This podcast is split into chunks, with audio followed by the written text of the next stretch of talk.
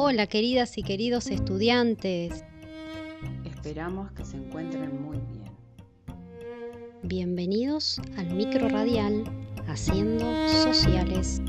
Este micro pertenece al espacio interdisciplinario de ciencias sociales. ¿Empezamos? En este micro trataremos la propuesta 7, que es la última que corresponde a este año. La sexta propuesta consistió en realizar un escrito sobre el análisis del poder desde la perspectiva de Foucault y su relación con la comunicación globalizada que plantea Castells. El material que utilizamos fue el mismo que venimos trabajando desde la quinta propuesta y el mismo que vamos a utilizar en esta última. Este texto pertenece al autor Michel Foucault. Se encuentra en el libro Vigilar y Castigar, capítulo 2, primera parte, Castigo generalizado. En el quinto micro conocimos quién es Michel Foucault y en el micro anterior conocimos a Manuel Castells. En la séptima propuesta, que ya se encuentra en curso, continuamos trabajando con Foucault y Castells y sumamos un material del comediante argentino Guillermo Aquino. Continuamos trabajando con otro pensamiento de Manuel Castells, quien nos cuenta qué significa la sociedad en red. Escuchemos. En términos de, liderazgo cultural y político, eh, estamos en, una época en que los flujos de información a través del espacio de Internet y espacio de la comunicación dominante. Entonces, el problema que puede suceder a veces es que eh, los ciudadanos como personas quedan fuera de ese espacio. Al mismo tiempo, los ciudadanos viviendo en sus barrios o, en su ciudad sin conectarse a donde se genera la cultura global y donde se decide eh, económica y políticamente lo que va a ser su destino, pues quedan totalmente desconectados. Entonces, lo más importante en nuestro tipo de sociedades es conectar lo global con lo local lo que yo llamo el espacio de los flujos con el espacio de los lugares. Y en este sentido, las ciudades que consiguen conectar los dos y que tienen un liderazgo en términos de eh, intervenir en el espacio global, pero en beneficio de los ciudadanos que representan, son las ciudades que se situarán, eh, en el fondo, eh, como líderes de nuevas formas de vida. ¿Esto tiene eh, implicación económica? Pues en cierto sentido sí, porque los ciudadanos que estén informados, que estén articulados a las nuevas tecnologías, pero al mismo tiempo mantengan su identidad, su cultura y su ciudadanía, son aquellos que serán más capaces de crear, producir conocimiento, información y, en último término, valor en una economía que es de la información y el conocimiento. Por tanto, tenemos la suerte de que eh, coincide lo que es necesario hacer tecnológicamente con lo que es necesario hacer social y políticamente y con lo que es necesario hacer económicamente. El problema es que para realmente, aparte de esta suerte, poder disfrutarla, es que hay que saber vincular los tres aspectos. Y eso es muy difícil y por eso las ciudades que sean capaces de hacerlo serán líderes. Bueno, yo la verdad eh, discutiría el concepto de sociedad virtual, sociedad real. Creo que la virtualidad en la que vivimos es una de las dimensiones fundamentales de nuestra realidad. O sea, eh, vivimos con Internet. No vivimos en Internet o para Internet, pero con Internet. O sea, no salimos de Internet. Internet está presente en nuestras vidas. Entonces, en Internet hay espacios de comunicación, eh, de, de interacción de personas, como hay espacios de trabajo, pero es que no salimos nunca de Internet. Desde, desde el principio del día hasta el final del día vivimos en todo, en todo lo que hacemos lo hacemos con Internet.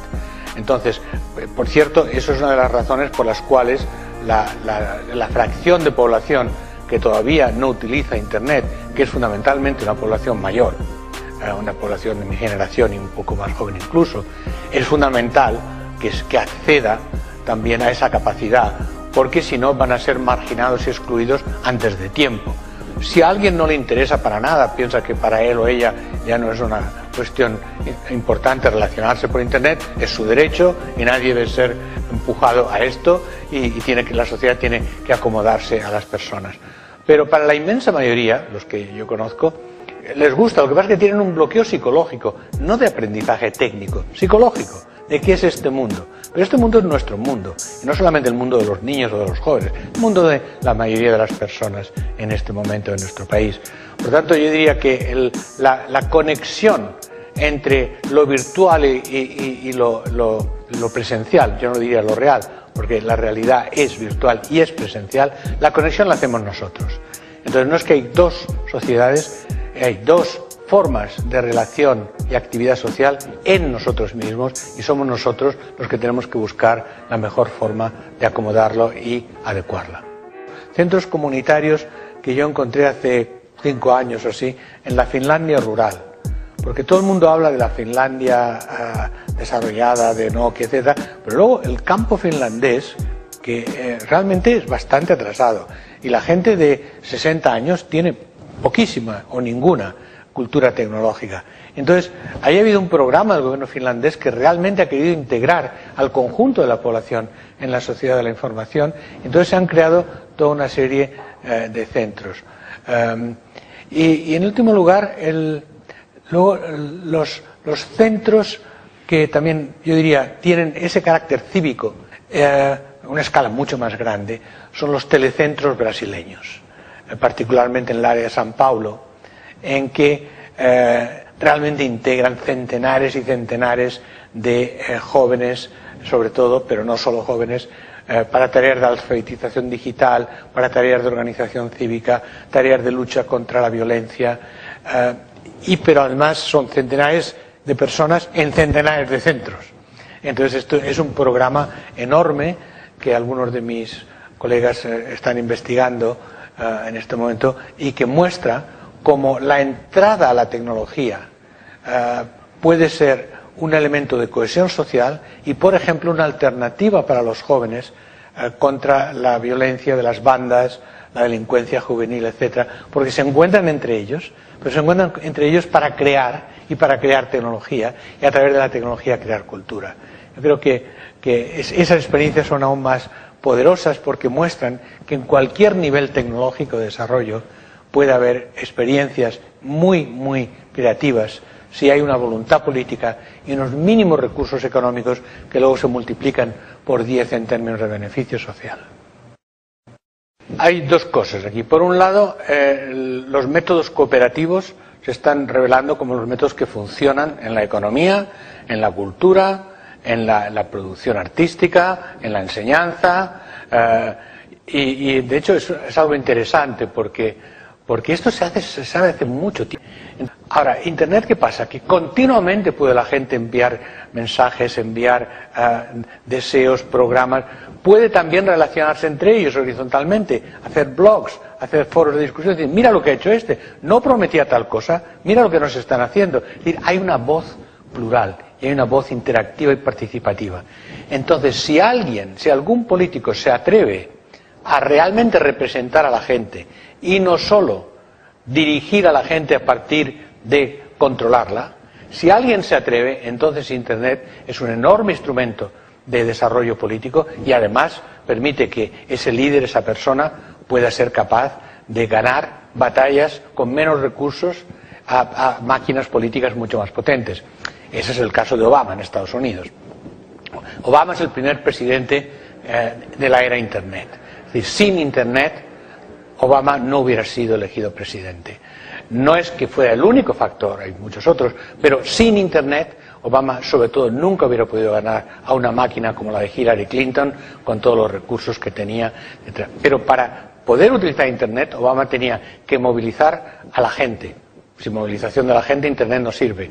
Y movilizar a los jóvenes, porque son los jóvenes los que están en Internet y saben sobre todo qué hacer en Internet. Por tanto, Internet es interesante en este aspecto porque va a amplificar las diferencias políticas entre estructuras autoritarias o estructuras, digamos, democráticas tradicionales en que son eh, del control del líder o de los partidos sobre la gente o estructuras abiertas y participativas en las que la gente interviene activamente en las campañas. Tal vez, como, sabéis, yo no hago predicciones ni escrutino el futuro, pero sí puedo hablar de lo que ya está tecnológicamente y que es un problema de la difusión de lo que existe en términos tecnológicos, en términos de precio, en términos de capacidad cultural, de que la gente eh, lo, pueda asumir. Ah, lo esencial en este momento es que a través de la tecnología de comunicación móvil, todo lo que era Internet y todo lo que sigue siendo y cada vez más Internet con los espacios de relación social, espacios de información, espacios de fórum de discusión, pero también espacios comerciales, espacios políticos, todo esto ahora a través de la comunicación móvil se está difundiendo en el conjunto de la sociedad en el conjunto de lo que hacemos. Por tanto, a partir de ahora llevamos lo que eh, Bill Mitchell eh, llama su, concepto del yo más más. O sea, soy yo y mis redes de conexión con todo, que las llevo conmigo. Por tanto, la comunicación móvil es mucho más que una comodidad, es vivir siempre comunicados.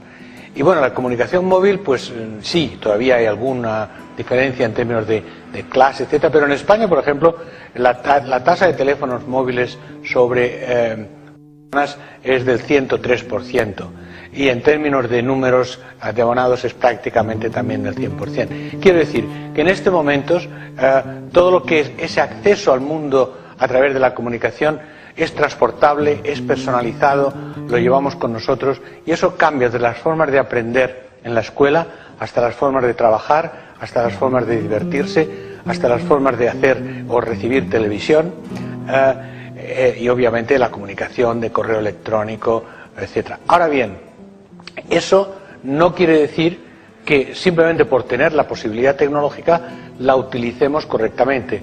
Eso, en último término, depende de la capacidad cultural de las personas, de la capacidad educativa de las personas y también de las organizaciones que sean capaces de adaptarse a ese nuevo entorno tecnológico. Por ejemplo, las escuelas están muy atrasadas con respecto a lo que podían ser. ¿Y qué pasa? Entonces, los alumnos en las escuelas se dedican a hacer sus cosas con sus móviles fuera de lo que es la actividad escolar, en lugar de integrarla eh, en este nuevo marco tecnológico o en, los hospitales los médicos, las enfermeras podrían estar funcionando con los pacientes a través de comunicación móvil mucho más fácilmente que la forma burocrática en la que hoy día se, lleva a cabo toda la, la relación.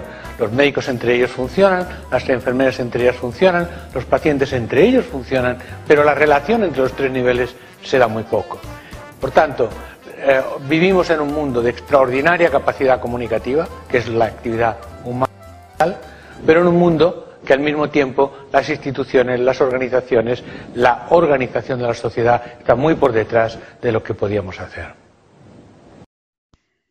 Seguimos con un sketch creado por Guillermo Aquino, que se llama Fake News Club, el cual ejemplifica una transformación de la información. Escuchamos. Che, ¿vieron que se murió Messi? ¿Qué? Ay, sí, lo vi, qué garrón, ¿Eh? pobre pibe. Sí, igual, mucho no había ganado el chabón. Lionel Messi. Murió Messi, boludo. Lionel Messi no se, eh, No se murió. Eh, Messi está vivo. Murió. Tampoco es que era Maradona. Sí, ¿esto está chequeado o...? Sí, me llegó por WhatsApp, mira. Ah, ok. Eh, no, eh, chicos, esto es una fake news. Te digo vos que sabes de fútbol. ¿Messi se murió o no se murió? Sí, sí, sí, murió Messi. No, es, es eh, claro, es como una noticia que se viraliza pero que, que, no es real. En Ibiza, este fin de semana. ¿En una fiesta electrónica? No, no. Como que ¿Eh? quedó muy manija con, viste, lo de la Conmebol. ¿Eh? Bueno, nada, clavó pasti, como una mala rola. Wow, no. Eh, Chau, pulga. No tiene más nombres propios. Mira, a mí me llega de una fuente de confianza. ¿En serio de qué fuente de confianza? De Diego. ¿Qué hace ella? Mm. Ok, ¿y a vos quién te mandó esto? Tengo el derecho a no revelar mi fuente. Sí, vos no sos periodista. Bueno, ok, me, lo mandó Lucía. ¿Qué haces? Bueno, ok, chicos, me parece que tal vez deberíamos ser como un poco más cuidadosos con la información que estamos difundiendo. Pará, pará, pará. A ver si me queda claro. Lo que compartimos. Soy yo que me parece que hay que chequearlo dos veces. ¿Vos querés censurar WhatsApp. No, no, no, no, no, no es lo que dije. hacer una conadep de WhatsApp? No, no, no, no. ¿Vos de verdad crees que porque sos vegano ¿Eh? sos superior al resto? no, eh, yo no, yo no soy vegano. Entonces, ¿por qué hiciste un acto terrorista a la rural? ¿Qué? Ok, yo ahora mismo esta noticia, ¿sí? Lo estoy mandando al grupo de WhatsApp. Pero estás inventando. Listo. Es, imposible que un ciudadano con educación media se crea eso. Guille, ¿vos sos activista vegano? Mira, de tu madre, ¿en serio? Boludo, no lo puedo creer, parecías re normal. ¿Eh? Ah, bueno, vos te cagás en los gauchos, en Martín Fierro, en las tradiciones, en ¡Es una fake news! Yo no soy vegano y nunca fui a la rural. ¿Ah, ¿Y entonces por qué tenés una zanahoria en la mano y un golpe de rebenque en la cabeza? ¿Eh? Contanos. ¿Eh? Explícame. ¿Eh? Si no es verdad lo que te estoy diciendo yo, explícame cómo te pasó todo esto. ¿Cómo? Esto. No sé.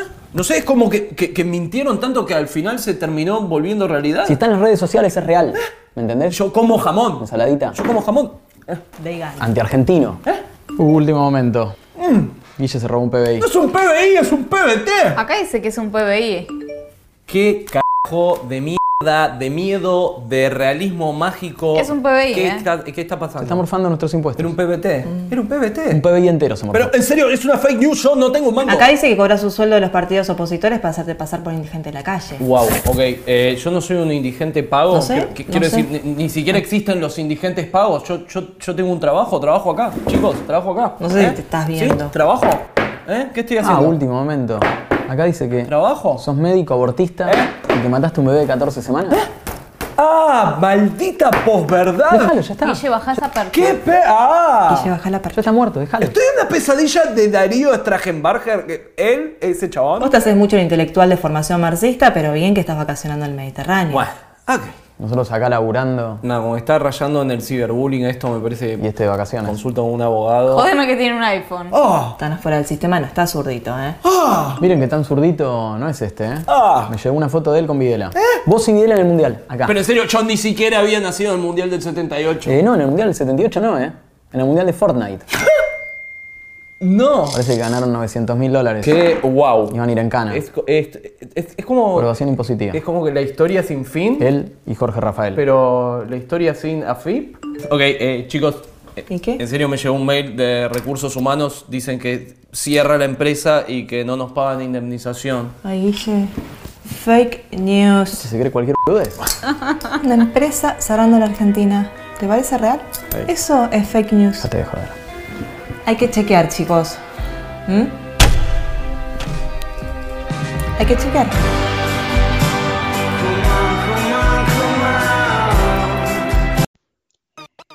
A partir de la lectura e información de Manuel Castells, los audios, la info sobre fake news y la teoría sobre el poder de Michel Foucault que venimos abordando, realiza a modo de ensayo una reflexión que involucre los conceptos abordados como poder, sociedad de información y news.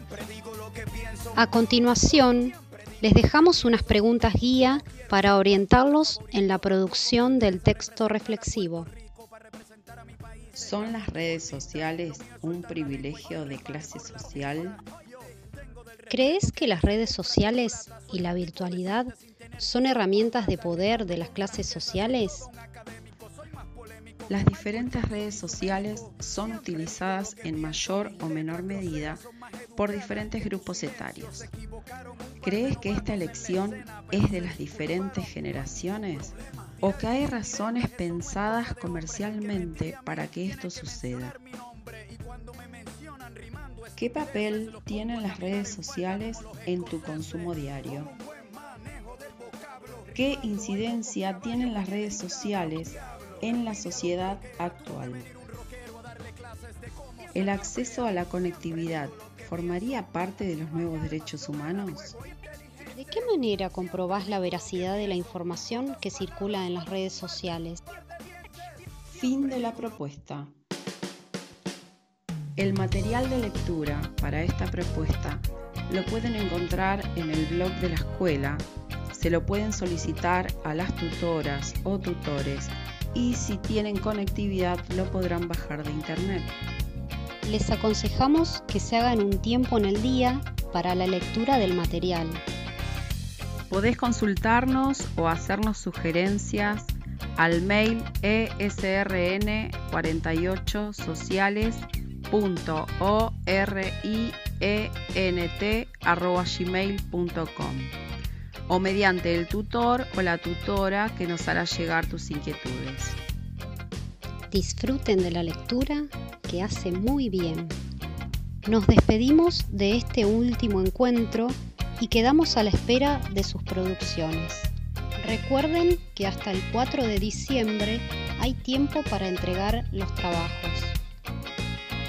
Nos despedimos de este micro radial y les dejamos saludos de las profesoras y profesores de toda el área de ciencias sociales. Hasta luego.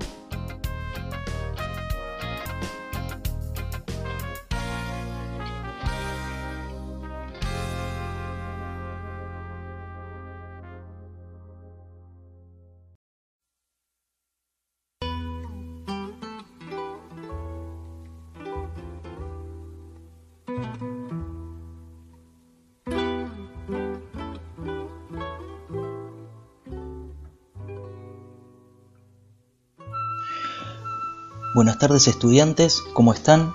Estamos acá otra vez en la radio para comentarles la propuesta número 7 del espacio de metodología y proyecto de inserción comunitaria para los quintos años de la orientación en ciencias sociales y humanidades. En esta propuesta tratamos de integrar los aportes de los últimos trabajos que hemos abordado a través de lo que se conoce como las epistemologías del sur, haciendo hincapié desde Boaventura de Sousa Santos, que nos invita a preguntarnos, ¿Por qué razón en los últimos dos siglos la epistemología occidental dominante eliminó de la reflexión el contexto cultural y político de producción y reproducción del conocimiento? ¿Cuáles son las consecuencias de esta descontextualización? ¿Son hoy posibles otras epistemologías? ¿Qué consecuencias tiene el racismo en el ámbito de los saberes al degradar como inferiores los conocimientos no occidentales y exagerar como superiores los conocimientos occidentales? ¿Cómo se redefinirían los debates globales actuales sobre democracia, crisis ecológica, derechos humanos, liberación de la mujer, economía, etcétera, si partimos de un diálogo entre iguales basados en la diversidad epistemológica del mundo? A su vez, vemos como necesario profundizar en los aportes que nos da el enfoque comunitario en las ciencias sociales, desde donde se pretende mejorar las condiciones de la vida de la población, siendo la comunidad la protagonista de dicho cambio y tiene que ver con las necesidades, aspiraciones, problemas o temas de interés para la comunidad. Se trata de un proceso centrado en la comunidad concreta, entendida como el conjunto territorio, población, recursos, necesidades y demandas. El enfoque comunitario propone que la intervención social se diseñe y se realice de forma que contribuya en lo posible a fortalecer los apoyos y redes sociales y comunitarias que ya existen, procurando integración, autonomía, autogestión y continuidad en el tiempo.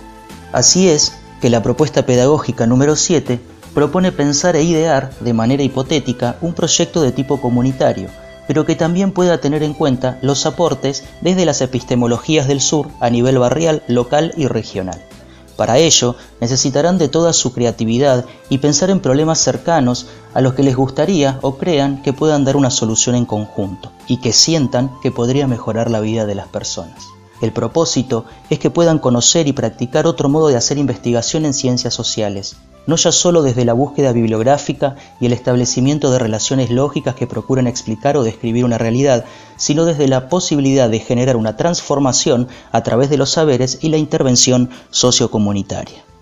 Para ello será necesario el uso del lenguaje académico y ciertas reglas en relación a la presentación del trabajo final. Todas las especificaciones están descritas en el documento que se encuentra en el blog de la escuela y seguro te han pasado tus compañeros y tutores. Sabemos que este proyecto sería mucho más rico si lo hubiéramos llevado a cabo y sabemos que las condiciones actuales no son las ideales para que se viva la escuela como uno solía percibirla. Pero les damos ánimo para que de a poco puedan ir concluyendo esta etapa etapa final que es más y mucho más que solo este último año. Los pasos recorridos en estos cuatro años anteriores también validan y evidencian todos sus esfuerzos, crecimientos, aprendizajes y el de sus compañeros y compañeras, de sus familias, de sus amigos y amigas y de todos quienes los acompañaron a transitarlo. Los invitamos a pensar a reflexionar nuevamente, creyendo en que quizás este proyecto en algún momento se haga posible por y para ustedes mismos y su comunidad. Ahora los dejamos con una breve entrevista realizada gracias a la colaboración de la Residencia Interdisciplinaria en Salud Mental Comunitaria del Hospital de Área El Bolsón.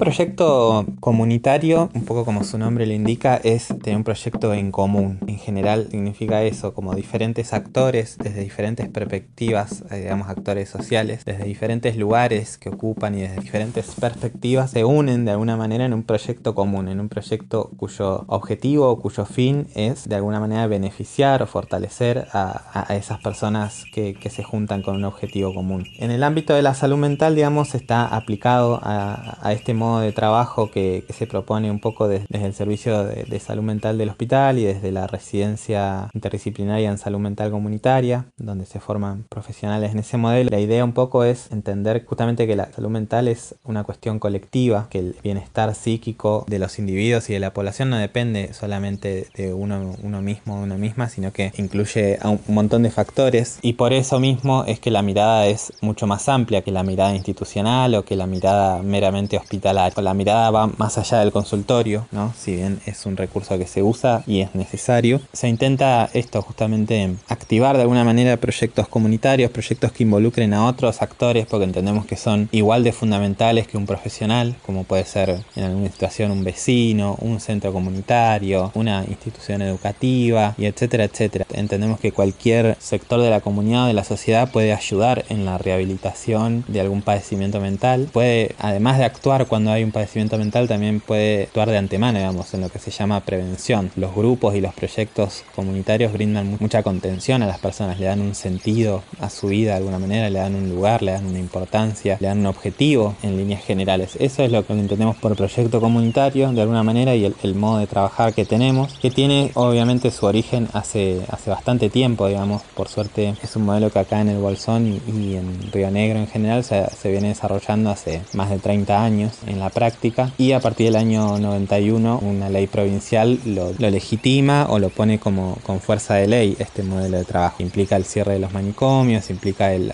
esto habilitar espacios de inserción comunitaria, de contención, dispositivos que impliquen otra mirada, otra perspectiva. Y bueno, esta provincia de alguna manera fue pionera en ese punto, ya que esa ley y es las bases de esa ley, digamos, todo ese recorrido después se utilizó en el año 2010 para sancionar la Ley Nacional de Salud Mental, que también de alguna manera legitima, pero ya a un nivel nacional, a nivel país, este modo de, trabajo, cuyo uno de sus grandes objetivos es el cierre de los manicomios, que acá a nivel local se ha logrado, pero no así en otros lugares del, del país, digamos, donde siguen existiendo y siguen reproduciendo esa lógica, que más allá de un edificio cerrado, digamos, el manicomio también es un modo de pensar, es un modo de entender al sujeto y por eso se, se, se justifican esas internaciones tan prolongadas desde ese modelo. Nosotros como que de alguna manera intentamos dar vuelta a la torta y entender que no necesitamos un mega hospital gigante con hiper especialistas para que encierren a las personas, sino justamente necesitamos lo contrario, necesitamos una comunidad que entienda que el padecimiento mental, lo que se conoce entre comillas desde el sentido común como la locura, es parte de, lo que producimos como sociedad también y que no por, no por que una persona sufra hay que encerrarla, sino que justamente hay que entender que, que eso es parte de la vida y hay que brindar la mejor contención desde, desde nuestro lugar. De, de, eso se trata un poco este, este modelo de trabajo. Cada persona pueda tener una atención digna en el lugar donde vive, que no tenga que trasladarse miles de kilómetros como sucede en otros lugares o como sucedía acá antes. Resolver las crisis en el lugar donde se generan de alguna manera. Y para eso se necesita una comunidad y una red de vínculos muy importante. Un proyecto comunitario es el armado y el desarrollo de una idea para darle forma real un conjunto de actividades cuyo objetivo es la participación y la responsabilidad de la comunidad. Estos proyectos comunitarios, siempre si hablamos de la salud mental comunitaria, se formularon hace muchos años, pero siempre están vigentes. Entonces, cualquier persona del equipo de salud mental o también cualquier participante de la comunidad que tenga interés puede formular nuevos proyectos. Por supuesto que la pandemia no, nos cambia a todos y, nos tenemos que adherir a estas nuevas formas. Aparte de, lo que todos ya conocemos, se trata de, de dar respuesta siempre a la demanda de lo que es la salud mental y estar presentes y cuidarlos dentro de lo que es la salud mental. Hay actividades que requieren participación, que tal vez lo que se hace es reducir los números de los participantes, siempre respetando las distancias. Tal vez antes había actividades que eran con más participación y eso se redujo, pero siempre es variado en cuanto a la situación epidemiológica, las respuestas que se pueden dar, pero se trata de siempre abarcar toda la demanda de la población en cuanto a lo que es la salud y el cuidado de la salud mental. Con la comunidad se trabaja a partir siempre desde la accesibilidad, que es donde, se encuentra la comunidad. Entonces se trata de ir y buscar puntos referenciales que les quede cómodos y donde habitualmente se una la comunidad, como por ejemplo salones de actividades, algunos clubes comunitarios y los propósitos principales es la participación ciudadana y también hacerlos responsables de, de los proyectos que se van formando. En cuanto a las estrategias, siempre se buscan que las actividades sean agradables, que sean novedosas y que sean siempre atractivas para la comunidad, que sean actividades que sean llamativas, que les gusten realizar. En cuanto a las consecuencias emocionales del aislamiento y las afectaciones vinculares y sociales, en realidad eso, si bien todos estamos inmersos en este nuevo mundo que nos impuso la pandemia, cada uno lo va tomando diferente. Si bien es cierto que el aislamiento muchas veces provocan algunas emociones negativas o de tristeza, mucha gente enojada porque no, no se puede juntar, no puede salir. También se ven las personas adultas como el aislamiento repercute negativamente en su salud, no solo emocional, sino también cambia las conductas de sueño, los humores y todo esto también es por el aislamiento, que son las normas y las nuevas medidas, sobre todo para los grupos más de riesgo que necesitan por ahí estar más aislados. Y bueno, es en todos los grupos etarios, niños y los adolescentes también, que perdieron el año escolar y también sus actividades sociales, van descubriendo y, y en realidad lo que hay que hacer es adaptarse a una nueva forma de vida con la pandemia, pero las emociones siempre están ahí y depende de cada persona cómo les va afectando. En contexto de pandemia, ¿cambia de alguna forma el abordaje y cuidado de la salud mental? Bueno, creemos que la salud mental no es simplemente la ausencia de enfermedad mental, sino que es un concepto complejo, es un proceso determinado por múltiples variables históricas, sociales, económicas, culturales, biológicas, psicológicas, sociales. Por lo tanto, la manera de abordarlo es también variada, implica estar con otros, implica acompañarnos, implica sensibilizarnos por el otro, por cubrir necesidades básicas, cubrir también y garantizar derechos fundamentales de las personas, como derecho a la vivienda, derecho a la educación, en el contexto de pandemia cambió un poco la manera de abordarla porque justamente la pandemia lo que nos coartó de alguna manera es el contacto con nosotros. A lo largo de, esta pandemia y de todo lo que hemos vivido en este año también se fue modificando la manera de trabajar. En un primer momento, por ejemplo, en el hospital se trató de evitar lo máximo posible la circulación de gente, con lo cual sobre todo se atendían urgencias, situaciones de guardia o el seguimiento de usuarios crónicos. También se cortaron los dispositivos grupales. Sabemos que acá en Bolsón el Servicio de Salud Mental cuenta con muchos dispositivos extrahospitalarios en donde nos juntamos, trabajamos la salud mental desde otra perspectiva no asistencial sino promocional. En el primer momento en el que no podíamos contar con eso se hacía lo posible, se hacían visitas domiciliarias cumpliendo protocolos, atención remota por celular, o sea, por llamadas telefónicas, por videollamadas. También se trabajó para dar recomendaciones, entre comillas, también advertir sobre el uso de la información, sobre la sobreinformación, que eso por ahí también angustiaba un poco en un primer momento, el tema del consumo de la información en cuanto a noticieros o medios de comunicación. Y bueno, de a poco se fue modificando y pudimos volver a un poco a la nueva normalidad, cumpliendo protocolos, el distanciamiento, las normas sanitarias que hicieron que podamos volver a juntarnos de a poco, que eso es fundamental y creemos que la salud mental es estar acompañados y en contextos amigables y en espacios también amigables. Tratamos de, poder continuar con eso fuera del hospital y dentro del hospital con las tareas asistenciales, también con precaución, digamos, sobre todo para las otras personas que no forman parte de la comunidad hospitalaria y para no exponer a las personas al contagio del virus. A modo de hipótesis, ¿cuáles podrían ser las consecuencias emocionales que atravesamos y o atravesaremos vincularmente tras vivir este tiempo de aislamiento social? ¿Y qué afectaciones podrían traer el entramado social, por ejemplo, en relación al manejo del enojo? Si bien es difícil poder predecir las consecuencias del aislamiento, sí consideramos que el contexto es fundamental para el desarrollo de la salud mental de la población. Por lo tanto, un acontecimiento de estas magnitudes, caso no de esta pandemia, de estas medidas de, de aislamiento, de encierro, de cuarentena, claramente van a generar un impacto en las personas de manera individual y colectiva, y sus consecuencias no necesariamente se deben considerar negativas. Con ello lo que queremos decir es que ante un contexto que se ha visto modificado, muchas de las vivencias vinculares se verán afectadas y debemos considerar estos cambios como algo esperable pero no por ello inmodificable. En cuanto a las consecuencias emocionales, las mismas pueden ser múltiples dependiendo de cada individuo, grupo o población, pudiendo emerger sentimientos de angustia, de incertidumbre, de miedo, etc.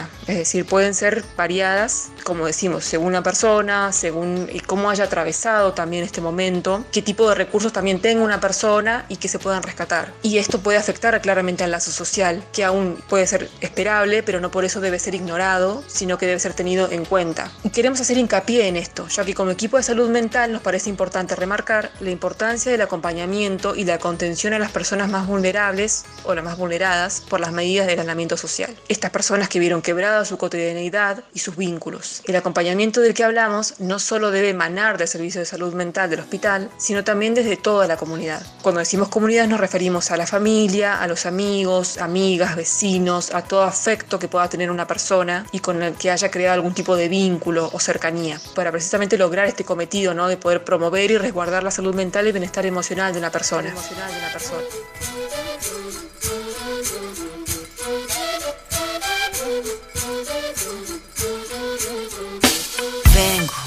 En busca de respuestas con el manojo lleno y las venas abiertas. Vengo como un libro abierto, ansiosa de aprender la historia no contada de nuestros ancestros, con el viento que dejaron los abuelos y que viven cada pensamiento de esta amada tierra, tierra. Quien sabe cuidarlo es quien de verdad la quiera. Vengo para mirar de nuevo, para ver lo cierto y despertar el ojo ciego, sin miedo, tú y yo Descolonicemos lo que nos enseñaron con nuestro pelo negro, con pómulos marcados, con el orgullo indio en el alma tatuado. Con la mirada, vengo con la palabra, esa palabra hablada. Vengo sin temor a no perder nada. Vengo como el niño que busca de su morada, la entrada al origen, la vuelta de su cruzada. Vengo a buscar la historia silenciada, la historia de una tierra saqueada. Vengo con el mundo y vengo con los pájaros, vengo con las flores y los árboles, sus cantos. Vengo con el cielo y sus constelaciones. Vengo con el mundo y todas sus estaciones. Vengo agradecida al punto de partida. Vengo con la madera, la montaña y la vida. Vengo con el aire, el agua, la tierra y el fuego. Vengo a mirar el mundo de nuevo. Vengo con mis ideas como escudo, con el sentir humano, a vivir este mundo donde el hombre nuevo busca el contrapunto. Vengo, mano, como tú, en busca de la huella, de la pieza del árbol y de su corteza que guarda en su memoria que el canto de victoria cuando vimos de la tierra lloramos contra la euforia y abrimos así nuestros brazos tan encadilados y nos acurrucamos al origen de los tiempos, a la fuente del universo donde yace el sentimiento de vivir este comienzo. Vengo con la sangre roja, con los pulmones llenos de rimas en mi boca, con los ojos rasgados, con la tierra en las manos. Venimos con el mundo y venimos con su canto. Vengo a construir un sueño, el brillo de la vida que habita en el hombre nuevo. Vengo buscando un ideal de un mundo sin clase que se pueda levantar. Vengo con los pájaros, vengo con las flores y los árboles, sus cantos, vengo con el cielo y sus constelaciones, vengo con el mundo y todas sus estaciones, vengo agradecida al punto de partida, vengo con la madera, la montaña y la vida, vengo con el aire, el agua, la tierra y el fuego, vengo a mirar el mundo de nuevo. Vengo, vengo a mirar el mundo de nuevo.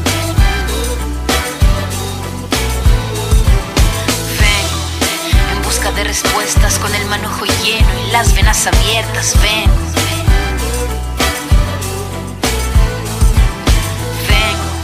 buscando un ideal de un mundo sin clase que se pueda levantar. Vengo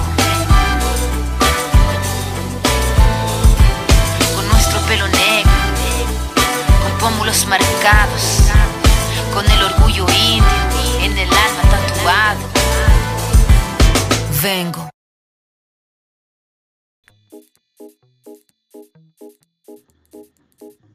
Hola chicas, hola chicos. Espero que se encuentren bien tanto ustedes como sus familias. Esta es la primera vez, después de tanto tiempo, que volvemos a encontrarnos.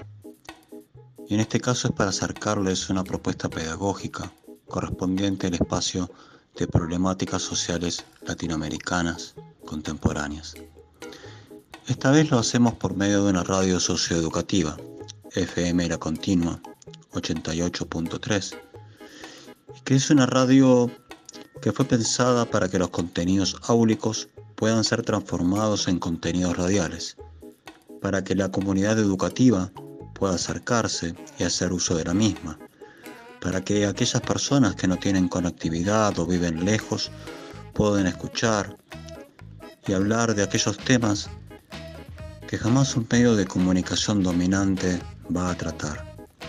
También es una radio que se ha encargado de pasar charlas, conferencias, realizar capacitaciones. FMNA Continua es una radio que forma parte de un proyecto de radios IES, que son más de 50 radios emplazadas a lo largo y a lo ancho del país, y que en la localidad del Bolsón tenemos un grupo de docentes super copados que se pusieron el proyecto al hombro y lo llevan adelante. Hoy esta radio nos abre las puertas para que podamos acercarnos, escucharnos, poder encontrarnos y en este caso poderles acercar la propuesta número 7 que corresponde a problemáticas sociales latinoamericanas contemporáneas. Me gustaría poder realizar un planteo con respecto a la situación actual. Me gustaría poder decir que la pandemia no es un accidente casual, ya que supo tener varios avisos previos que no quisieron ser escuchados o tenidos en cuenta y que afectan decididamente nuestras vidas y el mundo entero. ¿Cómo poder generar un acto de poder pensar la realidad a partir de categorías que no sean impuestas por una realidad que nos impidan pensar de una manera crítica y diferente? ¿Cómo poder pensar nuestra actualidad nuestra situación contemporánea y de alguna manera poder realizar una relación con el espacio llamado Problemáticas Sociales Latinoamericanas Contemporáneas. Es indudable que poder preguntarnos por las problemáticas sociales latinoamericanas actuales es algo clave, es algo de suma importancia, en especial si tenemos en cuenta que el accionar de esos freno de mano que lo detuvo todo o mejor dicho, casi todo. Porque si somos sinceros y abrimos los ojos, la megaminería nunca dejó de funcionar, el monocultivo tampoco, los desmontes mucho menos, los pueblos fumigados continuaron siendo fumigados, el fracking continuó avanzando. Y las distintas problemáticas latinoamericanas que podríamos haber estudiado en el aula nunca dejaron de manifestarse. Para poder realizar la actividad número 7, la primera actividad que vamos a compartir, vamos a trabajar con un párrafo del diseño curricular de la ESRN 2017 para nuestro espacio y vamos a relacionarlo con una nota que apareció en la revista Anfibia el corriente año. El párrafo del diseño curricular es el siguiente y dice así. Las nuevas formas de organización de los espacios productivos del mundo de hoy conducen a procesos de modificación del ambiente que generan situaciones irreversibles, afectando de manera directa y desigual la calidad de vida de las poblaciones. La nota de la revista Anfibia es la siguiente. Lleva por título Los efectos del glifosato nuestro Chernobyl criollo. Sus autores, Maristela Vampa y Enrique Viale. Vamos a pensar un poco en la actividad. La idea es la siguiente. Realizar un escrito reflexivo que permita relacionar lo expresado en el párrafo seleccionado del diseño curricular para el espacio, problemáticas sociales latinoamericanas contemporáneos, con el texto Los efectos del glifosato, nuestro Chernobyl criollo. Con el planteo de la actividad, a partir de un escrito, se busca propiciar una instancia de reflexión o de meditación, antes que una mera repetición. No estoy buscando que repitan, simplemente estoy buscando todo lo contrario, una reflexión, una meditación. No se estipula un número de páginas en lo que respecta a su extensión, como así tampoco un formato determinado. Dejo esto último librado a sus propias decisiones, aunque si desean incluir aportes que puedan crear convenientes en lo que respecta al rol de la escuela, al cuidado del medio ambiente, algún tipo de proyecto que vean viable, experiencias personales, historias familiares, proyectos en los que participan, ideas, todo eso, bienvenido sea.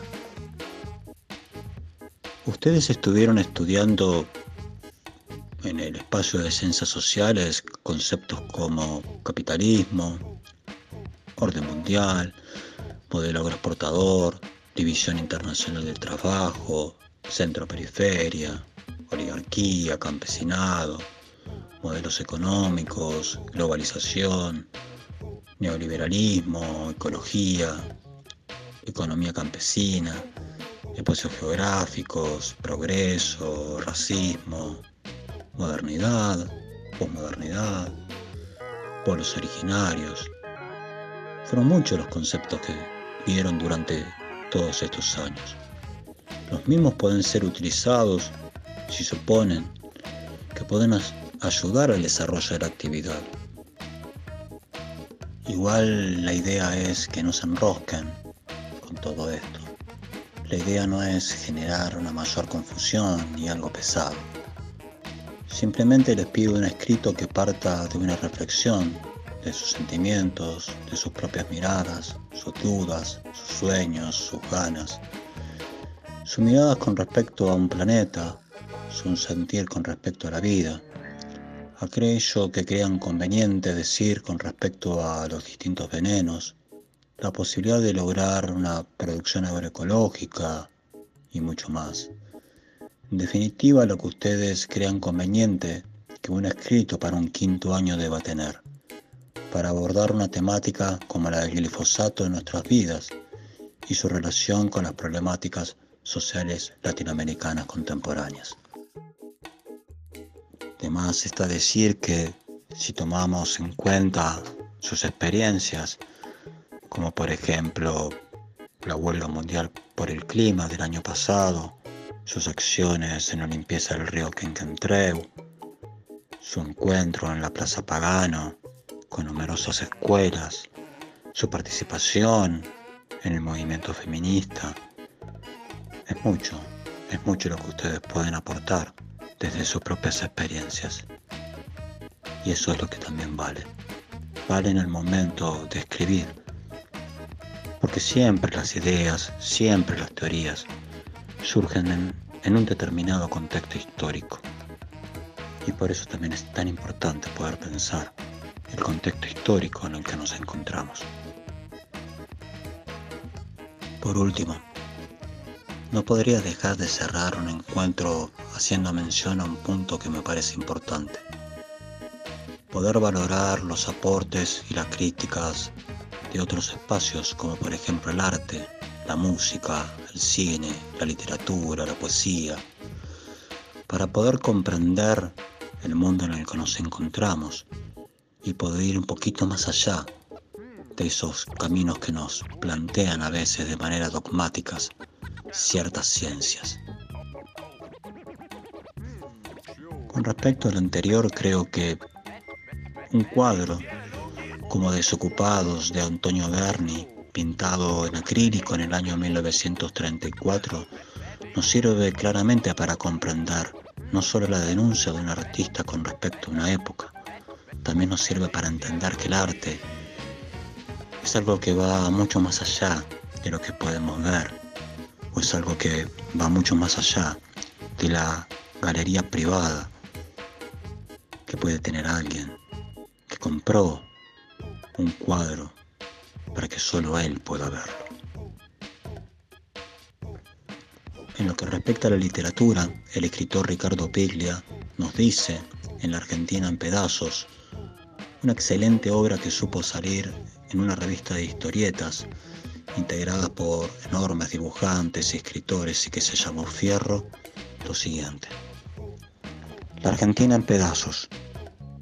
Una historia de la violencia argentina a través de la ficción. ¿Qué historia es esa? La reconstrucción de una trama donde se pueden descifrar o imaginar los rastros que dejan en la literatura las relaciones de poder, las formas de la violencia, marcas en el cuerpo y en el lenguaje, antes que nada, que permitan reconstruir la figura del país que alucinan los escritores. Esa historia debe leerse a contraluz de la historia verdadera y como su pesadilla. Y si de pesadilla se trata, me gustaría poder compartir con ustedes un trabajo que venimos realizando desde hace muy poco para el boquete informativo. Se trata de un micro radial dedicado a la literatura que fue pensado por Juan Vivas, quien también tiene la pesada tarea de hacer la edición. Un micro en el que también colabora un amigo, Tanto Oliva, quien trabaja en la librería El Clon, y quien les está hablando. Me gustaría poder compartir con ustedes un micro especial dedicado a una escritora argentina llamada Samantha Schweblin y su novela Distancia de Rescate. Solo me queda despedirme. Les deseo lo mejor. Les confieso que me hubiese encantado haber podido compartir este año con todas y con todos ustedes. Estoy seguro que hubiésemos volado muy alto y disfrutado mucho. Un abrazo grande y hasta la próxima. Muchas gracias. Fuera de catálogo, el micro de literatura para el boquete informativo. Buenos días, Radio Escuchas. Hoy nos encontraremos en el primer micro de Fuera de Catálogo, un micro que nos conducirá por los distintos caminos y senderos de la literatura, de autoras y de autores, novelas, cuentos, poesías y algo más. Hoy hablaremos de Samantha Schweblin y su primera novela, Distancia de Rescate. Para conocer un poco más de esta escritora, escucharemos a un amigo, a un librero y a uno de esos lectores que siempre tiene una de esas perlas para compartir, Dante Oliva. Samantha Schweblin, escritora argentina contemporánea, ya nació en el 1978 está viviendo en, Berlín hace ya un tiempo largo y ya a pesar de su corta edad tiene una muy dilatada carrera. Sacó, el primero de sus libros es El núcleo del disturbio, que son, son cuentos, lo sacó ni bien pasada la adolescencia. Después siguió con Pájaros en la Boca, también cuentos, un libro muy reconocido a, a nivel mundial, editado en muchos idiomas y una de las cosas más fuertes que presenta. Después sigue con Distancia de Rescate, que es su primera novela. Vuelve a los cuentos con Siete Casas Vacías, este ya editado por Página de Espuma, una editorial española. Y su última novela por el momento es Kentucky, que la sacó, no recuerdo si el año pasado o el anterior, pero ahí está. Eh, fue finalista de, premios muy importantes, como por ejemplo el Man Broker, compartiendo cartel con el enorme Amos Oz, eh, y tiene un recorrido eh, muy importante, ya no dentro de las letras españolas, sino también a nivel mundial, porque, por ejemplo, eh, tuvo mucho éxito en la Feria del Libro de, Edimburgo, en Escocia es una, escritora muy leída. Yo empecé a leer a Shevlin, creo que fue en el 2011. Me vino un conocido, me, me dio un libro, me dice, esto creo que te va a gustar lo, dejé el libro, estaba leyendo otra cosa. La primera vez que lo agarré, me generó una, una incomodidad muy, muy notable a, la hora de, pasar los cuentos. Yo me preguntaba, por, qué? ¿Por qué esa incomodidad? Claro, eh, la definición, bueno, ahora tal vez está muy de moda no, pertenecer a un género literario, es como el esnovismo lo, hizo patente, pero yo creo que ella, una de las cosas eh, más interesantes que tiene es que es súper original todo el tiempo, no le vas a ver eh, cliché en su escritura, ni repeticiones, ni, uso de, las mismas fórmulas, y eso fue lo, que te, saca, te saca del contexto que estás preparado los cuentos, si bien son cuentos cortos, te, te de una manera que a mí me parecía maravillosa. Yo seguía los cuentos, los terminaba, dormía y, así te, seguían, te seguían trabajando eh, subyacentes. Me pareció. Y, con toda la, obra que, tiene, que, siguió, me, pasó lo mismo. Me parece maravillosa. Esas cosas que, la verdad, yo. Eh, agradezco haberlo encontrado porque yo insisto, hoy por hoy es una de las voces más, más altas dentro de la literatura argentina contemporánea. Cruzo el jardín. Cuando esquivo la pileta, miro hacia el comedor y reviso a través del ventanal que Nina, mi hija, siga dormida, abrazada a su gran topo de peluche. Entro al coche por el lado del acompañante. Me siento pero dejo la puerta abierta y bajo la ventanilla, porque hace calor. El gran rodete de Carla está un poco caído, desarmado hacia un lado. Apoya la espalda en el asiento, consciente de que ya estoy ahí, otra vez junto a ella, y me mira. Si te lo cuento, dice, ya no vas a querer verme más. Pienso en qué decir. Algo así como, pero Carla, por favor, no seas ridícula. Pero en cambio miro los dedos de sus pies, tensos sobre los pedales, las piernas largas, los brazos delgados pero fuertes. Me desconcierta que una mujer diez años más grande que yo sea tanto más hermosa. Si te cuento, dice, no vas a querer que él juegue con Nina. Pero Carla, por favor, ¿cómo no voy a querer? No vas a querer, Amanda. ¿Cómo se llama? David, dice ella. ¿Es tuyo? ¿Es tu hijo? Era mío, ahora ya no. La miré sin entender. Es que ya no me pertenece. Carla, un hijo es para toda la vida, le digo. No, querida, dice. Tiene las uñas largas y me señala la altura de los ojos. Acabamos de escuchar a Samantha Schäublin leyendo un fragmento de su primera novela, Distancia de Rescate. El audio es de una entrevista que la autora dio a Decimú, una cooperativa periodística y radial. Para escucharla completa, pueden entrar a lavaca.org. Pero vamos a centrarnos en su extraordinaria novela Distancia de Rescate. Este libro es hipnótico, no puede pasar desapercibido. Nos atrapa desde la primera página, con su terror, en su universo estremecedor, que como veremos no es tan distante y no es tan ajeno como podríamos llegar a pensar. Estamos hablando de un thriller de 124 páginas que transcurre en una casita en medio de un campo donde Amanda y su hija Nina van a pasar unas vacaciones. Un campo que ha cambiado y ya no es el mismo. Presenta nuevos peligros, nuevos terrores, nuevos cuerpos mutilados o deformados. Todas cosas que son muy difíciles de entender, de poder aceptar, de poder medir. La mirada y el temor de Amanda ante la distancia de rescate con respecto a Nina y los hechos inexplicables que comienzan a suscitarse es una constante a lo largo de un relato en el que no hay apocalipsis que sea personal. El terror está ante los propios ojos, pero de una manera silenciosa y mortal. La preocupación que puede tener toda madre para su hija, el temor a que se lastime, que se caiga a la pileta de la casa alquilada, hacen que Amanda no pueda ver el verdadero terror que la rodea y que poco a poco va matando todo lo que está a su alrededor. Pero ¿de qué terror estamos hablando? ¿De qué muertes? ¿De qué misterios? ¿Cuál es el hilo conductor de esta novela de suspenso que se puede leer de un solo tirón y que no nos deja indemne?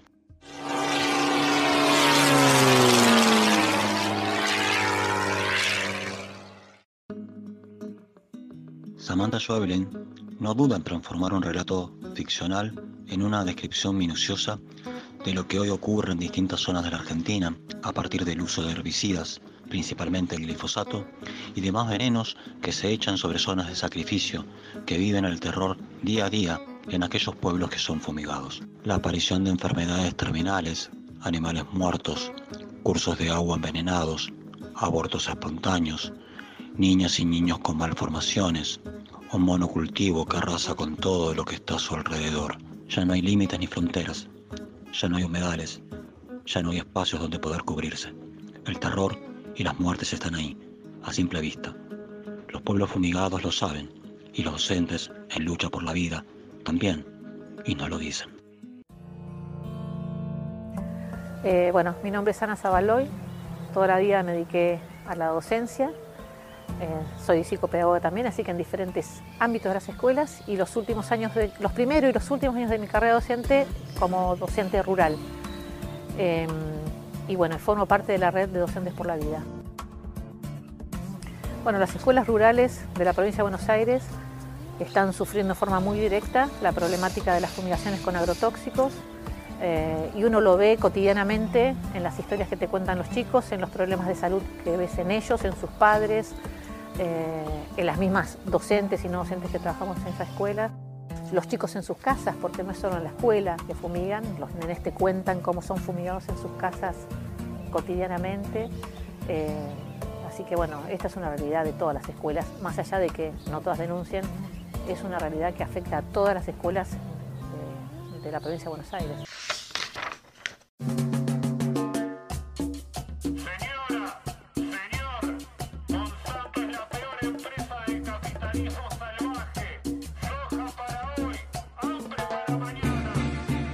Es interesante destacar que la novela Distancia de Rescate tuvo una excelente recepción en Europa, en especial en Alemania. Cuenta Samantha que la novela fue tomada pura y exclusivamente como ficcional, ya que en ningún momento quienes la leían en ese país podían relacionar las muertes ocurridas o los hechos que se van desarrollando con el correr de la trama con el uso de herbicidas y la empresa Bayer Monsanto.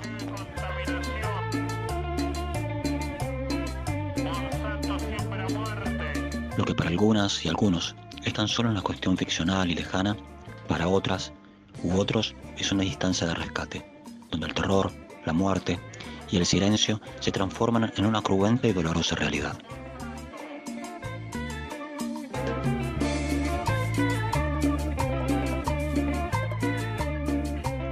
Esto fue Fuera de Catálogo. Nos reencontramos el próximo jueves en el Boquete Informativo.